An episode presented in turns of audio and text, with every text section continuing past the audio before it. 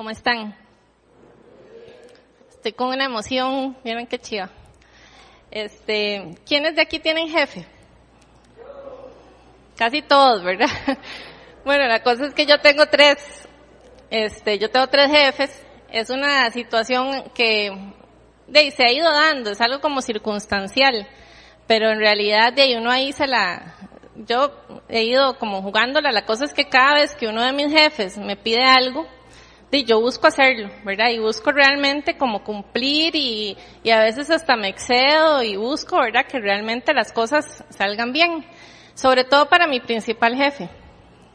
Adivinen quién es. Exacto, o sea, Dios. Él me puso en este trabajo y desde el día uno yo he tenido así totalmente claro que él me puso ahí y ya tengo 21 años trabajando ahí. Empecé como a los 15, por aquello los cálculos de ahí. este, tengo 21 años, este, a veces lo siento como un activo fijo ya ese lugar, pero la verdad es que amo ese lugar y cuando yo hago las cosas, veo y he visto, sobre todo de unos años para acá, que concientizo que, que yo estoy trabajando para Dios. O sea, que cada cosa que yo hago es para Él, ¿verdad? Entonces, de las cosas como que como que fluyen, como que realmente trato de, de, de, no enfocarme en las personas, ¿verdad? Sino en Él. Y, y me he dado cuenta que eso bendice a mis jefes también, que me bendice a mí, que bendice a mis compañeros de trabajo, que los proyectos son bendecidos. O sea, hay cosas que la gente me dice, yo no sé cómo usted hizo eso. Este, yo trabajo como en un área ahí que, que tiene retos muy complicados y yo les digo, yo sí sé, porque el que, o sea, el que me abre las puertas a mí es el Señor, yo no, no soy yo, ¿verdad? Y todo va siempre, este, pues en línea con Él. Y la charla de hoy se llama así, se llama la aventura de cumplir su mandato, porque realmente eh, concientizarse y, y entender que uno está aquí para cumplir el mandato de Dios yo no sé ustedes, pero yo creo que sí. O sea, para mí ha sido una aventura total. O sea, cada cosa que yo he hecho y sobre todo de un tiempo para acá que realmente como que yo dije, no, eh, aquí toca comprometerme con el Señor. De ahí ha sido una aventura que yo, ¿verdad? Les voy a ir contando y vamos a ir después. Yo que sé que al final de la charla todo el mundo va a decir, sí, es una aventura. Todo lo que, lo que hacemos. Pero bueno, antes de, de tomar este, la carretera de la charla, vamos a orar. Voy a, voy a orar por ustedes y por este momento también. Ay, Señor, bueno, yo te quiero dar las gracias porque tú eres fiel, tú eres bueno y, te manifiestas, Señor, en cada cosa y en cada, cada, cada, tarea, Señor, que tú nos dejas. Yo te quiero pedir, Señor, que, que le hables a nuestros espíritus.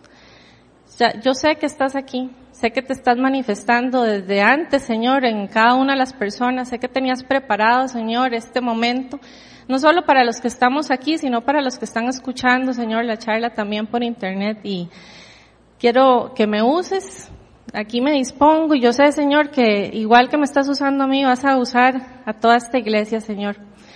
Y te doy las gracias. Bendigo, Señor, en el nombre de Jesús a todas las personas que estamos aquí. Y y vamos adelante, en el nombre de Jesús. Amén. Vamos a estar en el capítulo 28, en el, sí, el capítulo 28 del libro de Mateo. Mateo es el primer libro del Nuevo Testamento, es el primero de los cuatro evangelios también. Y vamos a estar en el último capítulo de ese libro, que se llama, que es el, el número 28, del 16 al 20. Vamos a leerlo todos juntos. Dice, los once discípulos fueron a Galilea, a la montaña que Jesús les había indicado. Cuando lo vieron, lo adoraron, pero algunos dudaban. Jesús se acercó entonces a ellos y les dijo, se me ha dado toda autoridad en el cielo y en la tierra. Por tanto, vayan y hagan discípulos a todas las naciones, bautizándolos en el nombre del Padre, del Hijo y del Espíritu Santo y esto que viene me parece como el más chido también. Enseñándoles a obedecer, ¿verdad? Vamos a ver, del Espíritu Santo. Enseñándoles a obedecer todo lo que les he mandado a ustedes y les aseguro que estaré con ustedes hasta el fin del mundo. O sea, todos los días Jesús va a estar con nosotros hasta el fin del mundo. Y quiero contarles que este momento en que Jesús se encuentra con sus discípulos es durante los últimos días de los 40 días que Jesús estuvo en la tierra después de que resucitó. Él estuvo durante varios momentos y con los discípulos y este fue el último que en donde él estuvo con ellos, ¿verdad? Donde ya Jesús resucitado, cumpliendo lo que ya les había dicho que iba a pasar, se llega con, o sea, los, los cita en un lugar y, y hace esta proclamación que acabamos de leer, ¿verdad? Y eso se relata de manera muy bonita en los evangelios. Todos los que tienen de meta, digamos, este año leer la Biblia completa pueden empezar por los evangelios. Este, a menos que tengan ahí un toque, ¿verdad? De que tienen que empezar desde el primero Génesis, pueden empezar, les recomiendo desde los evangelios que son súper bonitos y, y relatan chivísimo la vida de Jesús también, ¿verdad?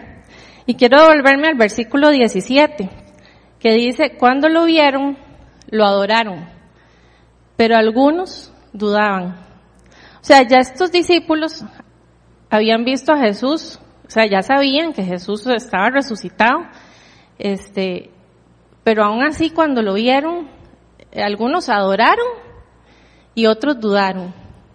Y estas son dos reacciones que yo creo que, que son eh, reacciones en donde uno dice, bueno, adorar y todos aquí seguro vamos a decir, sí, yo, yo, yo, lo, yo lo adoraría, ¿verdad? Yo buscaría eh, de llamarlo y estar con él y me alegraría, jamás dudaría de que es, de que es Jesús, ¿verdad? El que, el que está aquí con nosotros. Y, y es que amar a Dios es como algo espontáneo, ¿verdad? Ya cuando usted lo ama y más, yo me imagino los discípulos que estuvieron con él, o sea, que lo conocieron, que lo vieron, de el, el, amor, ¿verdad? Tan, tan, tan grande que le tenían y el amor que Jesús les tenía a ellos. El amor de Dios hacia nosotros, yo me imagino los que son papás, que es como el amor que, que los papás le tienen a los hijos, que es como la, y el, el, de Dios yo me imagino que es como la megapotencia de ese amor, ¿verdad? Yo, yo no tengo hijos, tengo sobrinas y sobrinos, daría mi vida por ellos y la verdad es que, eh, eh, algo así es como lo que yo me imagino que es el amor que nos tiene Jesús también. Entonces, ¿cómo uno no, no va a cumplir, verdad, lo que Él, lo que Él nos dejó? Y, y bueno, a pesar de que ese amor es tan grande, también se da la duda, ¿verdad? Yo creo que todos aquí hemos pasado por esa experiencia de amar a alguien mucho, pero también uno de repente tiene duda en algo, ¿verdad? Entonces, para Jesús eso no fue como una sorpresa. Él sabía que había discípulos ahí que estaban dudando. Él sabía que, que sí, que lo adoraban, que, que sabían que él estaba este, ahí resucitado.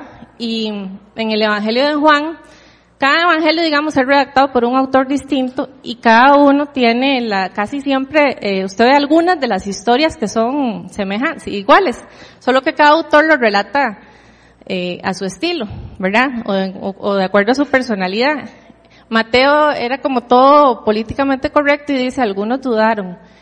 Y Juan dice, se aterrorizaron, o sea, se les paró la peluca a donde vieron a Jesús. Y uno, y, y, y, y la cosa es que, bueno, el, el amor, aún así de Jesús, a donde, a donde él los vio que estaban aterrorizados, que estaban dudando, él dijo, no importa, o sea, él se acercó. En el versículo 17 dice, Jesús entonces se acercó a ellos, se acercó porque los ama, porque Él es amor, porque para Él, aunque nosotros fallemos y aunque dudemos y aunque lo que sea, Él se acercó.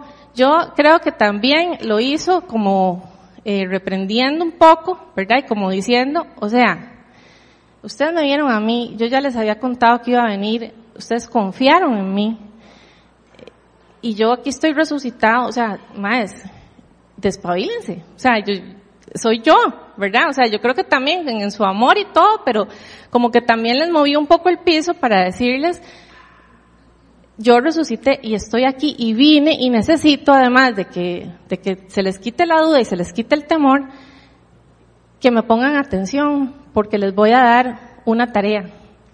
Y es una tarea que, que se mantiene vigente hasta el día de hoy, ¿verdad?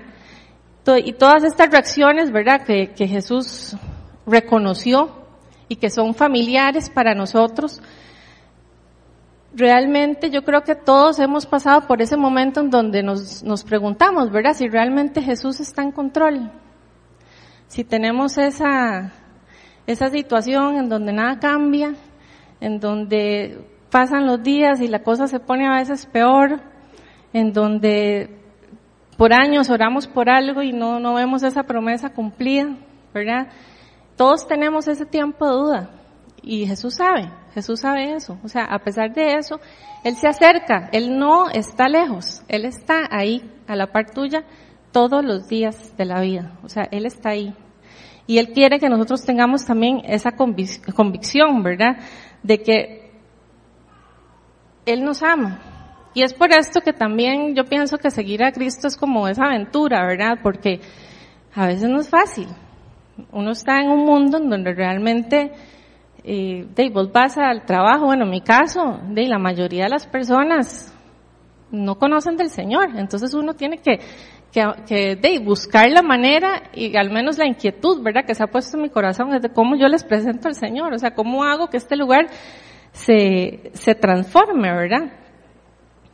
Y mm, vamos a ver eh, tres puntos que extraje de esos versículos que leímos. Y el primer punto hace énfasis en que Jesús tiene toda la autoridad. Eso es lo primero que, está en el versículo. O sea, él, él deja claro que Él tiene toda autoridad en el cielo y en la tierra. El Nuevo Testamento fue escrito en griego, en un griego popular, como el que se hablaba en las calles. Y en la traducción, o sea, la palabra en griego de autoridad es exousia.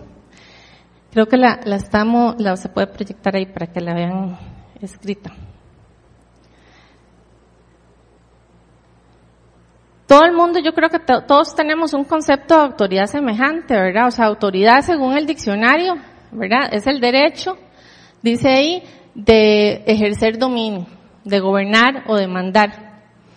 Pero la traducción, y eso pasa con muchas de las de, los versículos de la Biblia, cuando ya usted se mete a estudiar un poquito más, la palabra exousia, que quiere decir autoridad, también, o sea, es un poco más amplia que solo mandar.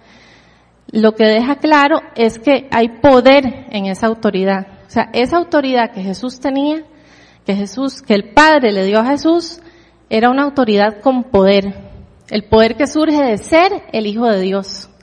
Y él lo dejó claro de, antes, o sea, él, va en un orden, porque Dios todo lo, lo hace bien, ¿verdad? Entonces él pone primero su orden y él dice, Jesús tiene toda la autoridad en el cielo y en la tierra. Y esa autoridad, adivinen qué, o sea, esa autoridad también la tenemos nosotros. Y, y esa autoridad que el Señor vino a darnos, o sea, Él vino a darnos vida, vino a darnos vida en abundancia, vino a darnos de su gozo, de su paz, y nosotros tenemos que empoderarnos en eso. Tenemos que creernos que eso es real, que eso es cierto.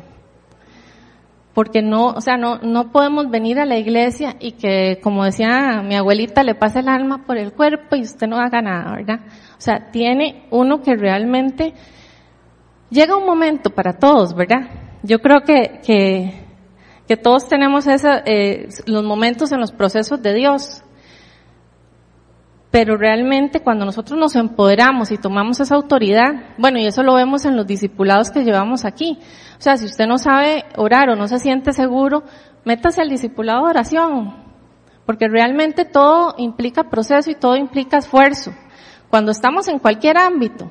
O sea, si nosotros nos esforzamos por, no sé, por comer bien o por tener un, una figura, no sé, más, más, este, eh, saludable, eh, ¿cómo no nos vamos a esforzar por, por, cumplir y seguir el mandato del Señor, verdad?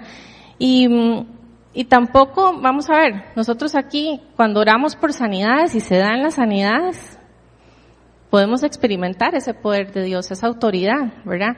Que las sanidades se dan no porque usted oró, sino porque Dios lo usó a usted y el poder del Espíritu Santo sana a las personas. Igual que a veces no pasa nada, ¿verdad? Igual que, que, no pasa nada de acuerdo a nuestra visión de mundo y a nuestra expectativa, pero el Señor está haciendo. Y en Juan 14, del 12 al 14, nada más como para reforzar esto que estamos hablando, dice, ciertamente les aseguro que el que cree en mí, las obras que yo hago, él las hará también.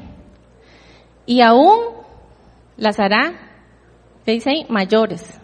O sea, usted y yo podemos hacer obras mayores. Jesús ahí estaba diciendo, yo vuelvo al Padre. Pero ustedes quedan empoderados, ustedes quedan con la autoridad y ustedes pueden hacer cosas aún mayores de las que yo hice. Siempre que las pidamos, las pidan, dicen, en mi nombre, yo la haré. Así será glorificado el Padre en el Hijo, lo que pidan en mi nombre, yo lo haré.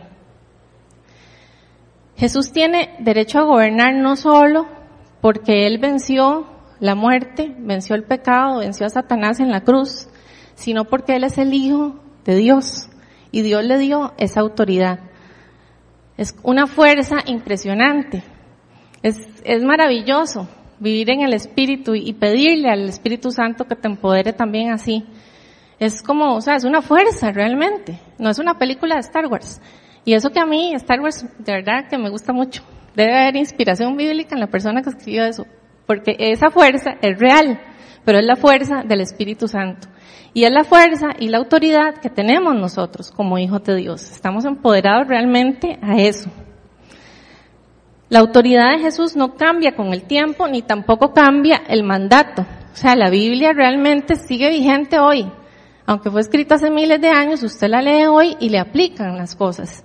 Y muchas cosas usted siente a veces, mira, esta es la situación que yo estoy pasando, ese consejo o esa palabra Dios la escribió para cualquiera, en cualquier situación, en cualquier momento de la vida. Y mm, esta, digamos,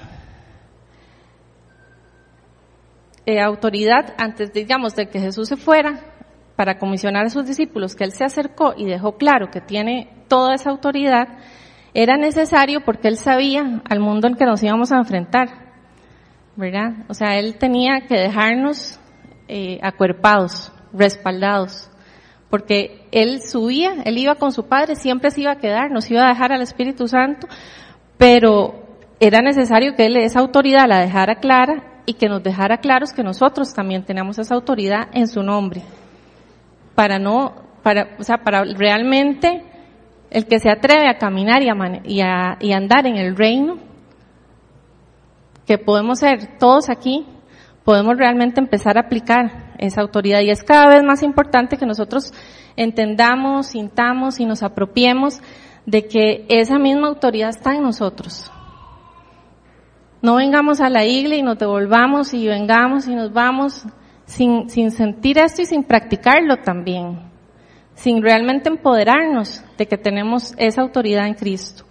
Y yo sé que no es cualquier cosa, ¿verdad? Pero no es una orden del jefe o, de los papás, porque también no les quiero quitar autoridad, ¿verdad? Este, a ninguno de los dos, al contrario. si nosotros hacemos lo que nos manda un jefe o, que lo, o lo que nos decían los papás, con mucho más eh, ganas, necesidad, ¿verdad? Vamos a hacer lo que Jesús nos manda. Y aquí este mensaje es dirigido a personas que ya conocemos del Señor. ¿Verdad? No le estoy hablando a gente que no conoce al Señor o de, que, que, que, que esto le parece realmente que sí es una película de Star Wars. No, esto es un mensaje para nosotros, la iglesia, la gente que estamos y conocemos del Señor. No podemos seguir caminando sin empoderarnos y sin usar esa autoridad que tenemos en el nombre de Jesús. No importa cuántas veces usted la use y no vea en sus ojos naturales las cosas, Dios está haciendo. Él siempre está haciendo. Y estoy segura que más de uno que me escucha, tal vez por internet, aquí no, pero pueden estar pensando y yo no siento nada. Yo no sé si conozco a Jesús, yo no sé si le he entregado mi vida a Jesús. Créanme que les digo esto porque yo fui así mucho tiempo.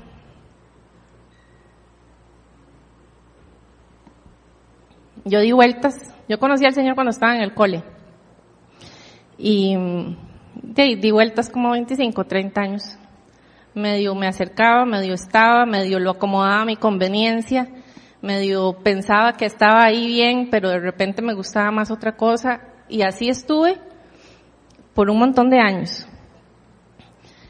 Y el tiempo Dios lo usa, todo Él lo usa para bien, ¿verdad? No es que uno venga aquí a arrepentirse y a decir, ay, bueno, créanme que todo el proceso y todo por lo que ustedes están pasando o pasaron, el Señor todo lo usa para bien. O sea, ustedes no están aquí hoy sentados por casualidad, es porque ha venido un proceso, ¿verdad? Y ha habido trabajo de Dios. Y también de parte de nosotros, porque tenemos, tenemos ¿cómo se llama? Eh, el libre albedrío. El Señor nos da esa, esa libertad de poder escoger. Ahora, yo en mi libertad escogí siempre el camino más largo, entonces hay, a veces hay que, es mejor tratar de aprender o buscar de aprender por cabeza ajena.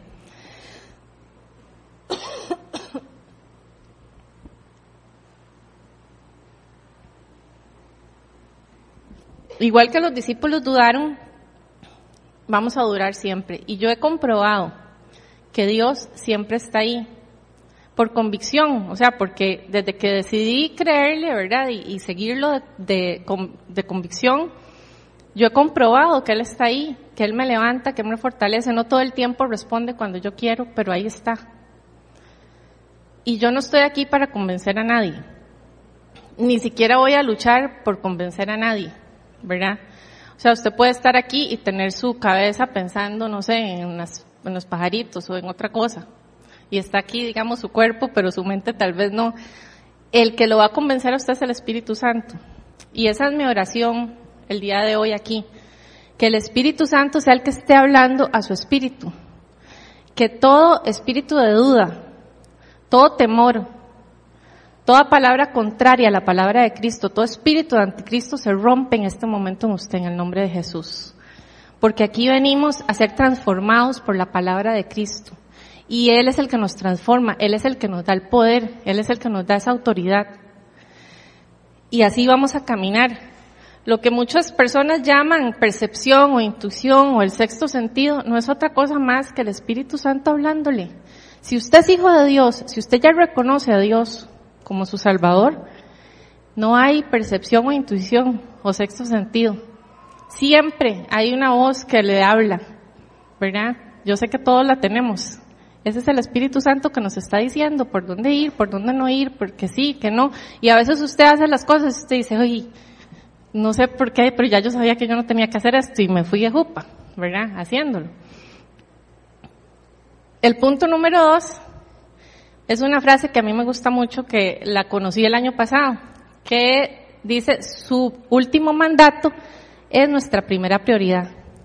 Esta es, esta es una frase de un señor que se llama John Edmund Haggai, que brevemente les cuento. Yo conocí una persona del Ministerio Haggai Internacional en diciembre del 2018. Y esta muchacha, cuando me vio, me dijo, usted va a ir a la capacitación de Haggai. Yo no sabía que era Haggai, yo no, y cuando me empezó a decir los detalles, todavía menos, le digo yo, eso es imposible, tenía que irme un mes completo. Para hacerles corto el cuento, en abril 2019 el Señor movió todo. Yo en realidad no hice, mayor cosa que, dar el paso y decir, ok, está bien, voy a ir en, en enero del año pasado. Y en abril 2019 me fui todo el mes para Maui, en Hawái. Todavía me tengo que pellizcar para creer, para ver si eso, eso fue cierto ahí fue la capacitación, fue creerlo en Hawái, o sea, en Maui. Fue una capacitación intensa, pero también teníamos tiempo para, para compartir.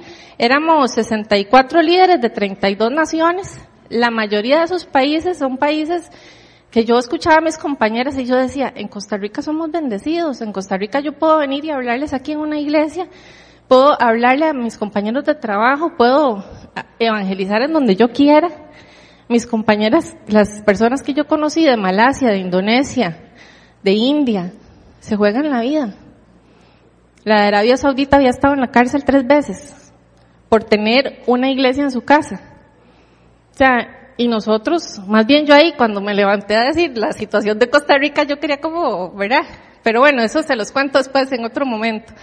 Este, lo que sí quería decirles es que a mí esa frase del señor Hagai me encantó. Y, y como que ahí el Señor ya venía como trabajando, ¿verdad? Mi ADN espiritual y ahí se terminó como de, de transformar algo.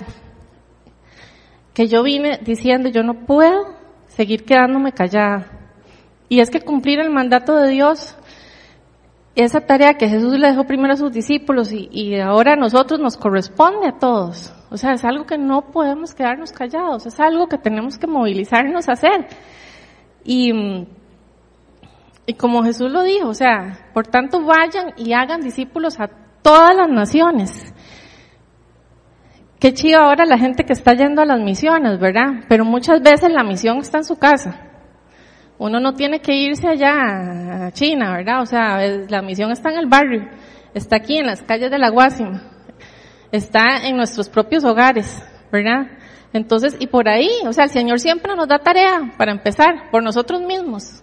O sea, estamos nosotros eh, cumpliendo el mandato y estamos nosotros realmente empoderados para hacerlo, para ir y hacer y enseñar todo lo que el Señor nos dio. Todas las enseñanzas de Jesús, nosotros estamos empoderados para hacerlas. Todos los milagros que Jesús hizo, estamos nosotros empoderados y tenemos la autoridad para hacerlas y aún cosas mayores. Y hay poder en el nombre de Jesús y es el Espíritu Santo el que nos da la convicción de que ese poder viene del Padre, de que no somos nosotros, ¿verdad? Los que hacemos las cosas, pero está en nosotros. Y de verdad, o sea, los que puedan leerse los evangelios, los invito a que lo hagan porque es chivísima leer todo lo que, lo que Jesús hizo y uno se va como empoderando y decir, yo, yo puedo hacer eso, ¿verdad? Y yo he orado por un montón de gente y muchos no se sanan, muchos sí, ¿verdad? Y no necesariamente enfermedades físicas, ¿verdad? También hay enfermedades mentales que, que no, que se sanan, o sea, que el Espíritu Santo tiene el poder para sanarlas. Nosotros, si ya hemos aceptado a Jesús en nuestra vida, si creemos que Él venció, que ya, digamos, Satanás está caído, está muerto, está derrotado, a nosotros nos corresponde mantener esa victoria que Él, que Él tuvo en la cruz. Estamos empoderados para eso. Cada uno es como un embajador móvil del reino. Porque sí, aquí a la iglesia, y, y no veamos, bueno, la iglesia, digamos, estas cuatro paredes, pero hay iglesia fuera de acá. O sea, aquí a la iglesia nosotros venimos sí, a recibir, a servir también. Venimos a, a, recargar energías, a apoyarnos unos a otros. Pero la, la verdad, el verdadero juego está, las canchas están afuera. El mandato del Señor, a donde tenemos que ir a cumplirlo, es en ese consultorio médico, en el bus, en el Uber, en el restaurante, en el escritorio, en todo lado, o sea, en todos los lugares donde usted ponga sus pies, ahí usted va además con la autoridad de Cristo para hablarle a las personas. Y, y uno no tiene como que hacerse muchas bolas. Yo creo que, que a veces uno como que, como que piensa que, que ser cristiano es aburrido. Y como yo les decía al principio, o sea, los reto a que caminen en el reino a que empiecen a practicar. No hay mejor aventura que seguir a Cristo. Y eso yo lo he experimentado, sobre todo los últimos tres años, personalmente. En donde cada vez que yo creo que, el Señor puede hacer algo, vean, yo les prometo que la adrenalina no les va a faltar. Y les voy a contar algo. O sea, hace eh, como un año, eh, no fue aquí en Costa Rica, fue afuera, yo andaba con unas amigas. Cuando ellas, están en una tienda comprando, yo terminé y me senté en unas banquitas afuera y el clima estaba súper bonito y no sé qué, y entonces a la par llegó un muchacho súper apurado y afanado y empieza a tratar de quitarle el candado a la bici y me vuelve a ver y me dice, pero esta es la clave y no me abre. Y entonces viene una guardia de seguridad y viene otro y, y yo vuelvo a ver y yo siento que el Señor me dice, vaya abre por el candado para que se abra. Y adivinen qué hice yo. Empecé a pelear con el Señor, yo, ay, ¿cómo me voy a levantar ahora por un candado? O sea, y, y, empiezo yo aquí en esa lucha, ¿verdad? Y yo sudaba y yo aquí de congoja y yo sentía como que el Señor me estaba, pero vaya y ore. Necesito que ore para que se abra ese candado. Vean, fueron como 10 minutos, a mí se me hicieron como 10 horas. Y cuando yo me levanto, yo digo, bueno, que está bien, voy a orar por el candado. Y yo quería como, ¿verdad? Porque uno va con vergüenza y con temor y que, qué va a decir la gente, que esta vieja loca, que, que va a orar para que se abra el candado, ¿verdad? Y en lo que yo me levanto, el candado se abre, ¿verdad? Y entonces yo me devuelvo así igual. y, y yo, ay Dios mío, este, el, yo creo que ellos ni cuenta se dieron. Inmediatamente, yo lo que sentí fue como una tristeza porque, di, le fallé al Señor. O sea, y yo sentí que el Señor me dijo tres cosas. Primero, yo no la necesitaba usted para abrir el candado. Yo lo que quería era que usted orara. El candado eventualmente se iba a abrir, pero la percepción mía que ellos tenían iba a cambiar. O sea, la percepción de Jesús que ellos tenían iba a cambiar. Con solo el hecho de que yo me levantara a orar por el candado. probablemente le hubiera dado más paz al muchacho porque estaba súper afanado, él se tenía que ir y qué sé yo.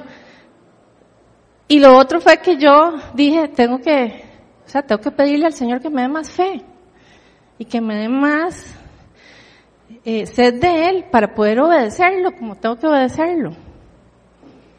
Y yo les cuento esto porque ya, a todos eso nos pasa, ¿verdad? O sea, aquí estamos gente de normal. Todos los días nos enfrentamos a orar por un candado, ¿verdad? Y, y, y Dios nos llama a que nos envalentonemos, a que tengamos, bueno, no sé si se dice así, pero, y ahí está mi cuñado que es filólogo, seguro me está diciendo, no se dice envalentonar, pero, bueno, tener, tener este, valor. O sea, llenar, llenarse de valor para hacer las cosas. O sea, atrevámonos a ser diferentes. Seamos realmente esa persona que le cambia la, la vida a otra persona. ¿Verdad? Yo no, no, no caminamos con arrepentimiento. En realidad yo ahí le pedí perdón al Señor y me olvidé. Y cuando estaba preparando este charla, el Señor me acordó el ejemplito del candado. Y me puso a contarlo. Y yo dije, sí, ¿verdad? Hay que, hay que, de, hay que sincerarse, ¿verdad? Y es que en muchas esferas puede ser usted un agente de cambio. Y realmente tenemos que convertirnos en parte de la solución, no de la queja. Hoy en la mañana en la reunión de servidores hablábamos de que si tenemos calor y vemos que todo el mundo está asfixiado y al que le tocaba poner el aire acondicionado se le olvidó y usted se levanta y lo pone. No empieza, ay, qué calor, ¿verdad? No empiece uno a quejarse, sino, o sea, levántese y haga, y eso son cositas pequeñitas, ¿verdad? Pero uno puede ir también, este, en cosas grandes trabajando. Y créanme que yo, o sea, yo sé que aquí todos estamos en lo mismo, o sea, uno viene a la iglesia, y recibe y se empodera y sale y todo lo puedo en Cristo que me fortalece y el Señor va delante de mí y Él es poderoso gigante y yo voy hasta que usted sale a la calle. ¿Verdad? Y usted dice, bueno, yo tenía toda la intención de esta semana eh, presentarle al Señor a alguien y se le empezaron a poner 20 obstáculos y usted no, otra vez es sábado y otra vez estamos aquí sentados y no hicimos lo que teníamos pensado hacer. Pero vean, no se desanimen. Yo creo que y esa es, esa es eh, la forma en que nosotros, vamos a ver, o sea, no nos desanimemos si no logramos algo un día, pero no dejemos de, de intentarlo, sigamos haciéndolo. Tenemos que empezar por algo y por alguien. Tal vez uno no se va a levantar para orar por el candado como, como su, como su debut, pero pero va a orar por otra persona o va a hablarle a otra persona, no necesariamente, tal vez ahora que la gente está como tan reactiva, ¿verdad? El tema de Dios, simplemente escúchelo. La gente necesita ser amada, la gente necesita sentirse querida. A veces el solo, solo, el solo hecho de sentirse recibido, de sentirse amado, transforma la vida de la gente. Una vez yo escuché a un predicador diciendo que, y me pareció muy, muy fácil, muy bien el ejemplo, porque él dijo, bueno, si usted quiere aprender a orar, es como ir al gimnasio, si usted quiere cuadritos en el estómago, de ahí tiene que trabajar por tener los cuadritos, ¿verdad? Si usted quiere estar flaco, tiene que trabajar por estar flaco. Si, ¿verdad? O sea, todas esas cosas hay que practicarlas. Es igual con los dones espirituales. Si queremos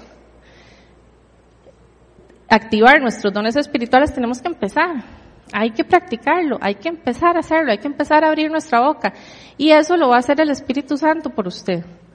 Usted nada más dispóngase, porque es lo único que Dios quiere, un corazón dispuesto, alguien que quiera hacer las cosas, alguien que quiera marcar esa diferencia, porque sí, a todos nos llegan temores, dudas, desolación, negación, y puedo seguir aquí con la lista, ¿verdad? De aquello terrible, la vida, de obstáculos que, que se vienen para desviarnos del propósito que Dios tiene para nuestra vida, porque el propósito, muchos, muchos años yo pasé pensando, Dios, ¿cuál es tu propósito para mi vida? Y verdad, y lloraba y lloraba.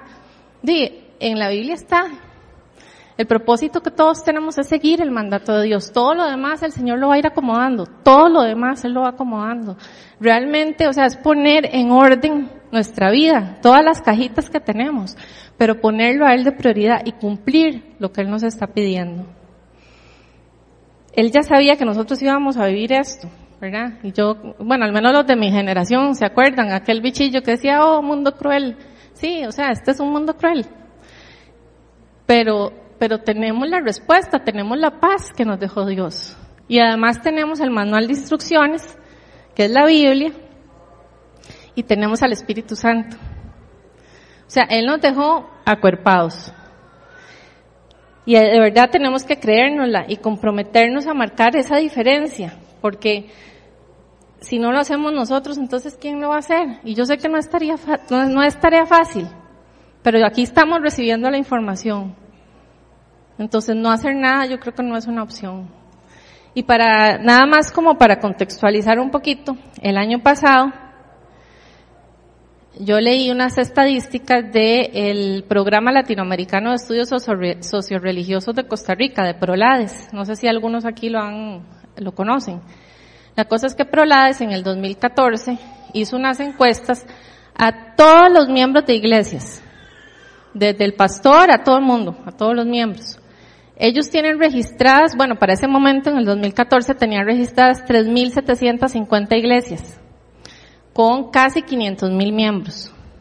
Digamos que hoy, seis años después, para hacer números cerrados, hay 4.500 iglesias protestantes, porque este país es, eh, mayoritariamente católico, ¿verdad? Entonces, ellos eh, sacaron protestantes, lo que, lo que es eh, todos los evangélicos, pentecostales, bautistas, todas las, hasta los adventistas están ahí. Y, y cuando yo vi el número, 600 mil personas son miembros de las iglesias protestantes, me pareció muy bajito. O sea, solo el 10% de la población costarricense pertenecemos a una iglesia protestante, ¿verdad? Y no es que tenga nada contra las otras religiones, pero me pareció, me pareció bajo el número. Y para hacerlo tal vez un poquito más fácil, eh, si esas 4.500 iglesias dividimos los 600.000 miembros, da 145 personas por iglesia, más o menos.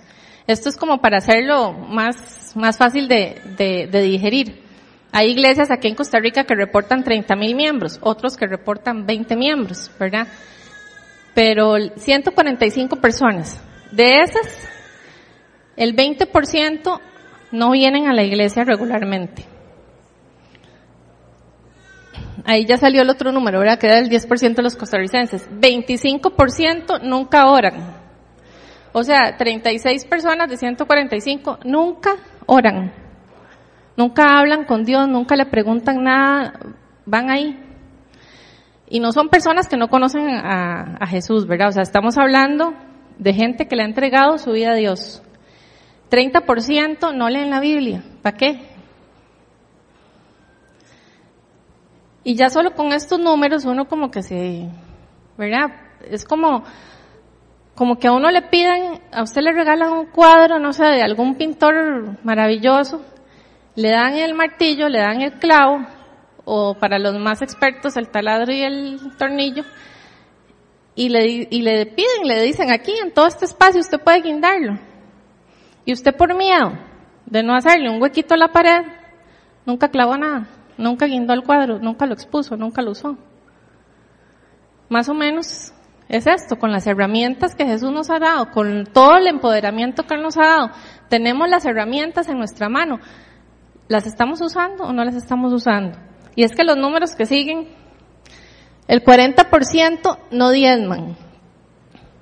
Estos son como 58 personas de las 145. 70% no ayudan en las misiones ni se involucran en ellas. El 80% no invita nunca a una persona nueva a la iglesia. Entonces, y el que viene duele más. 3% es la membresía fiel. O sea, el pastor Ronald y Mela, en este caso. No podemos, o sea, aquí gracias a Dios yo creo que esta iglesia marca bastante la diferencia. Y el último número es el que tiene que ver más con lo que estamos hablando. 90% no evangelizan. O sea, el 90% de las personas que vienen a una iglesia vienen y se van, vienen y se van, vienen y se van, de como un yoyo. Y nunca pusieron en práctica nada. ni los dones espirituales, ni la autoridad que tenemos, ni los estamos creyendo. ¿Quiénes de aquí quieren ser parte del 10%? del 10% que sí evangeliza. O sea, yo creo que esta iglesia marca esa diferencia. Aquí estamos llamados para empoderarnos en el reino, para trabajar en el reino, para hacer las cosas que Jesús nos mandó. La Biblia no es un librito para leerla y sentirnos bien de vez en cuando, es para ponerla en práctica. Y eso es lo que nosotros estamos llamados a hacer, a ser parte de ese 10%. Esa es la situación de los evangélicos en Costa Rica. No puede ser. O sea, no puede ser. No puede ser que haya gente que, conoce a Jesús y que nunca ore, que nunca lea la Biblia. O sea, es que a mí me parece como, o sea, a mí me quebró el corazón leer todas esas cosas. En algún momento yo dije, porque esto yo lo conocí el año pasado, yo dije, yo tengo que, que agarrar una oportunidad y decir, mostrar esto.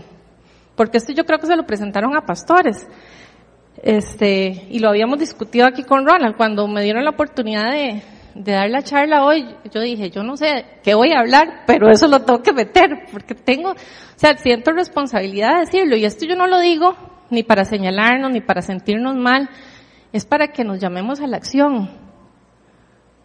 Si estamos aquí por 40 minutos, escuchemos la palabra de Dios por 40 minutos. Es 40 minutos a la semana, deje el celular en la par. Nútrase, escuche lo que Dios le está diciendo, no se quede ahí en el limbo, permítase transformar su vida, o sea, permítase realmente ser transformado por el poder del Espíritu Santo. Y que usted no, no sea uno más de los que viene a la iglesia y se va y viene otra vez el sábado día y otra vez estoy igual. No, nosotros podemos cambiar esa realidad, tenemos el poder, tenemos la autoridad, pero ¿qué es lo que necesitamos? ¿Qué es lo, lo único que Dios le pide es tener un corazón dispuesto. Nada más. Y vean, el, el que yo esté aquí hablándoles a ustedes hoy es parte del cumplimiento de esa promesa. O sea, y yo no, no estoy echándome flores ni nada, o sea, he sufrido, he visto un montón de cosas, jamás yo me imaginé que iba a poder tener esta oportunidad pero la tengo y donde, la, donde me la dieron la agarré. Porque quiero ser parte de ese 10%, igual que yo estoy segura que todos aquí. Y espero que también los que estén escuchando por internet digan sí a ser parte de, la, de las personas que cambian, que transforman, que realmente quieren marcar esa diferencia y tomar el compromiso con Jesús. Si usted no toma ese compromiso, ¿con qué más? O sea, si usted no se compromete realmente con las cosas, ¿cómo espera que, que lo que, o sea, que lo que usted esté haciendo le salga? ¿Verdad? O sea, tenemos que comprometernos. Y los que están casados aquí saben, ¿verdad? Que un compromiso implica esfuerzo, implica amor, implica entendimiento, implica sabiduría. Bueno, es lo mismo en la relación con, con Jesús, con la diferencia que Él nos ama incondicionalmente. Él nos ama y Él tiene los brazos abiertos para recibirnos, aunque nosotros le fallemos, sí. Pero qué tan innecesario es estarle fallando constantemente al Señor, porque hay gente que vive así, peco y rezo, peco y rezo. O sea, no. Vivir así, realmente al final de todo no le va a dar a usted el contentamiento, ni la llenura, ni, ni realmente usted se está dando la oportunidad de, de ser transformado por el Espíritu Santo y de vivir una vida como Cristo quiere que la vivamos. Él prometió que va a estar con nosotros todos los días de la vida hasta el fin del mundo. Y yo sé que todo esto es difícil y que tratar de cumplir el, mandato de Dios es, es complicado y vienen ataques y es súper cruel y entonces yo salgo empoderada y recibo una carta de despido o recibo una petición de divorcio o, o me traicionan en el trabajo. No es fácil. O sea, vivir en este mundo no es fácil. Pero aquí nosotros no estamos luchando por el mundo, estamos luchando por la eternidad. Los que creemos en Jesús sabemos que, y en Dios sabemos que, que hay una eternidad en Él, pero también hay una eternidad en el infierno. Aquí estamos luchando por tener esa eternidad con Él. No por este pasaje momentáneo que se llama vida terrenal, porque esta vida se va así. Un día estos hablaba de eso con mis amigas, o sea, la vida se va demasiado rápido. Y uno lo mide por, bueno, al menos yo lo mido por el crecimiento de mis sobrinas. O sea, yo la tenía bebita alzada y hoy tiene 22 años, va a cumplir, bueno, 21, para que no me regañe, todavía. O sea, el tiempo se, se va demasiado rápido. ¿Qué estoy haciendo yo con mi tiempo? ¿Cómo estoy usando ese, esa bendición que Dios nos dio? El tiempo es una bendición, usémoslo para el reino, usémoslo para estar en Él.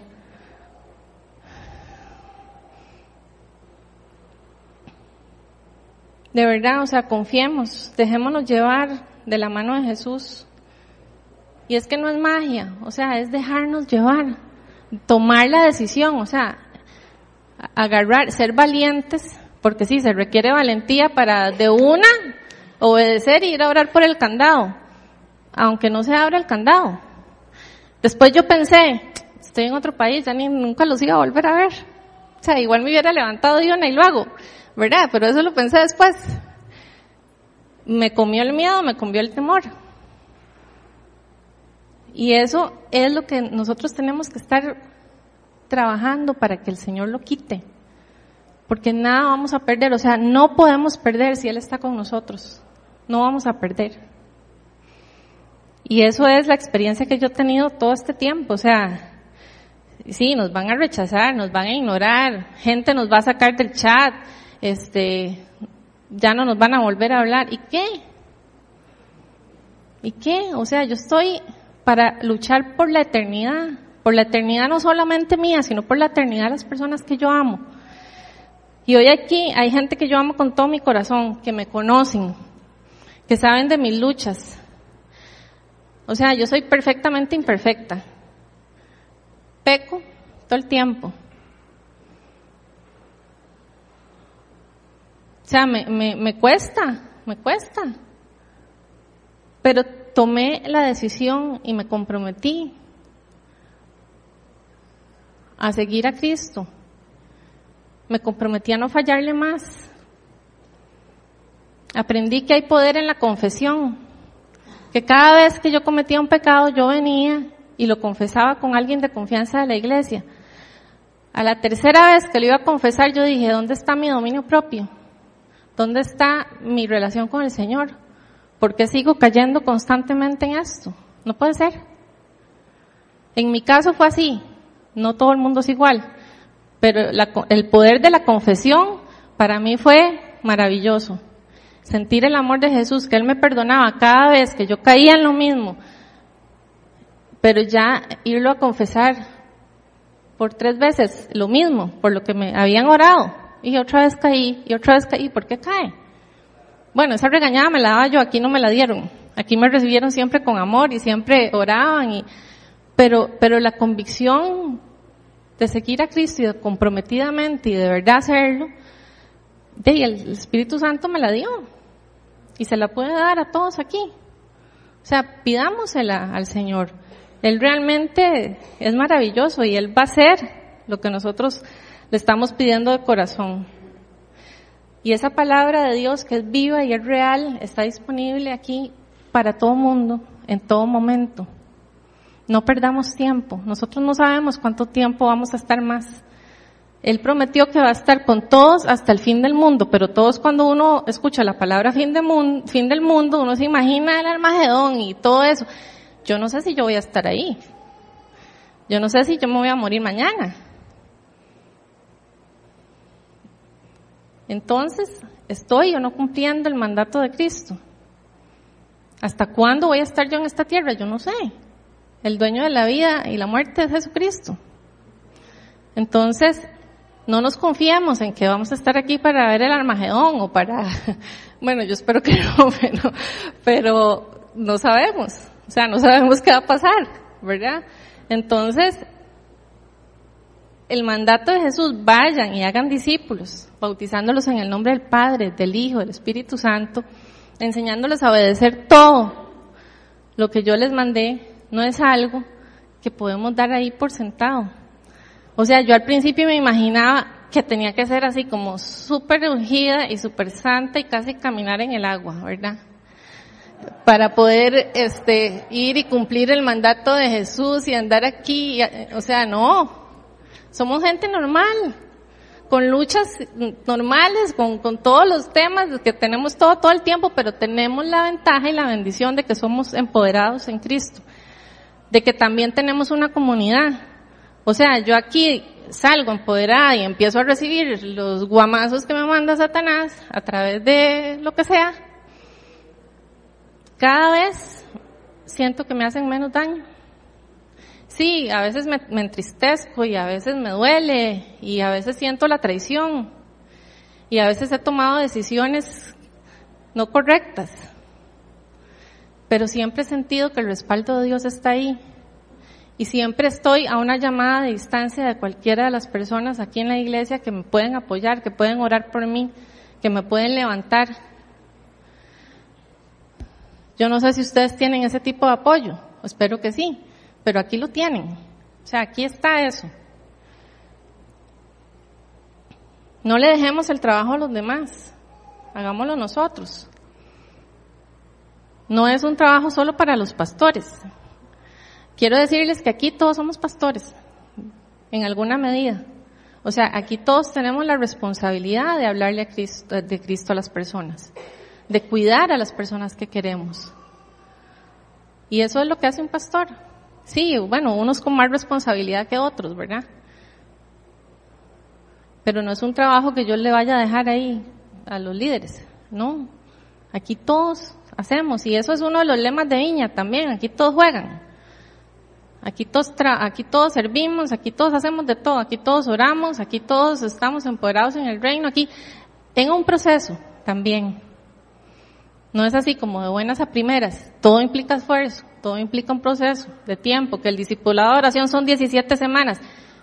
¿Qué importa? Son 17 semanas en donde vas a venir a, aprender realmente. y no solo aprender, a practicarlo. A practicar lo que a usted a veces le da susto hacer en la calle, ¿verdad? Y después otro día les puedo contar cosas maravillosas que he hecho en donde sí he obedecido y han pasado. Han pasado milagros y he visto la mano de Dios en gente y en personas por las que, por las que he orado. Mostrar el amor de, de, Jesús a la, es un reto a las personas realmente que es, que no es fácil, ¿verdad? Y como cristianos considero que, que al tener esta información tenemos que hacer algo.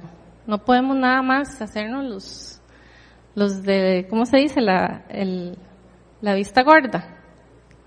Porque lo más fácil es no hacer nada, ¿verdad? Yo sé que todos aquí queremos ser parte de ese 10%, de marcar esa diferencia, de realmente movilizarnos en el reino, de empezar a hacer para lo que fuimos creados. Si ya tenemos a Jesús en el corazón, no hay cómo no hacerlo. Yo sé que muchos aquí tal vez han oído que se predica con el ejemplo. Si usted tiene como sustillo de, de hacer las cosas, Empiece predicando con su ejemplo. Hoy en la mañana escuchaba un testimonio justo de eso, de cómo la familia, al ver la transformación, empezó a tener curiosidad de qué era lo que había pasado y quieren venir a la iglesia a ver qué es lo que le hicieron aquí. ¿Verdad? De, eh, eso es una forma, ¿verdad? Sí, a veces es más difícil porque los corazones están lastimados. O sea, todos tenemos una carga, todos tenemos un pasado, todos tenemos alguien que nos traicionó, alguien que nos lastimó, alguien que nos golpeó. Pero Jesús viene en amor y Él te abraza. Y yo sé que si usted está aquí hoy, usted no se va a ir sin dejar de sentir el amor de Dios en su vida. Y aunque usted tenga bloqueo y aunque usted no lo quiera sentir, aquí mismo en el nombre de Jesús yo rompo y corto con todo eso. Y yo declaro que aquí hay libertad en cada una de las personas que estamos aquí para sentir el amor que Jesucristo tiene por cada uno de nosotros. Porque es un amor maravilloso. Y realmente, aunque estemos con problemas, aunque las cosas no nos salgan, Él está cerca. Él no se va. Él es el que nos sana, Él es el nuestro gran yo soy, Él es el que nos empodera, el que va delante de nosotros. El Espíritu Santo no falla, Dios no falla. No importa la circunstancia. Él nos dejó su paz y esa paz en el nombre de Jesús está en cada uno de ustedes en este momento. Y sí, podemos ver que las cosas se desmoronan a veces, pero siempre Dios va a traer algo para bien, no importa la situación. Yo he visto gente salir de situaciones terribles que hoy están empoderados hablándole a otras personas y ayudando a otras personas a salir del hueco donde ellas salieron o ellos salieron. Todo Dios lo usa para bien, aunque a veces uno no lo vea así. Y es muy probable que todo lo que Dios habló hoy algo les tiene que haber quedado de todo lo que escuchamos hoy. Oremos y busquemos esa guía del Espíritu Santo, esa relación con el Señor y esa realmente orientación solo, solo la da Él. Oremos y busquemos en Él la revelación, qué es lo que Él quiere para nuestra vida, cómo podemos nosotros agradarle más. ¿Cómo podemos ser parte de ese 10% y marcar la diferencia? Y que dentro de unos años, en lugar del 90%, eso se revierta y que sea el 10% el que no evangelice. Necesitamos hacer eso, necesitamos sacar todo temor, sacar toda vergüenza, atrevernos a hacer ese 10% y a realmente transformar nuestra vida. No nos demos el lujo de salir de aquí sin transformación. No nos demos el lujo de, quedarnos iguales.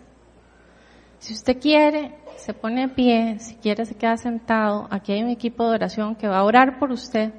Si usted quiere que oremos por usted hoy, si usted nunca ha aceptado al Señor en su corazón, si está enojado con Dios o si no siente que Dios le habla, yo voy a orar por usted en este momento. Y después vamos a orar por todos los demás que se quieren empoderar para trabajar en el reino, para quitar todo temor, para no importa si, si no tenemos la sanidad hoy, sabemos que la vamos a tener en el reino, sabemos que estamos peleando por la eternidad.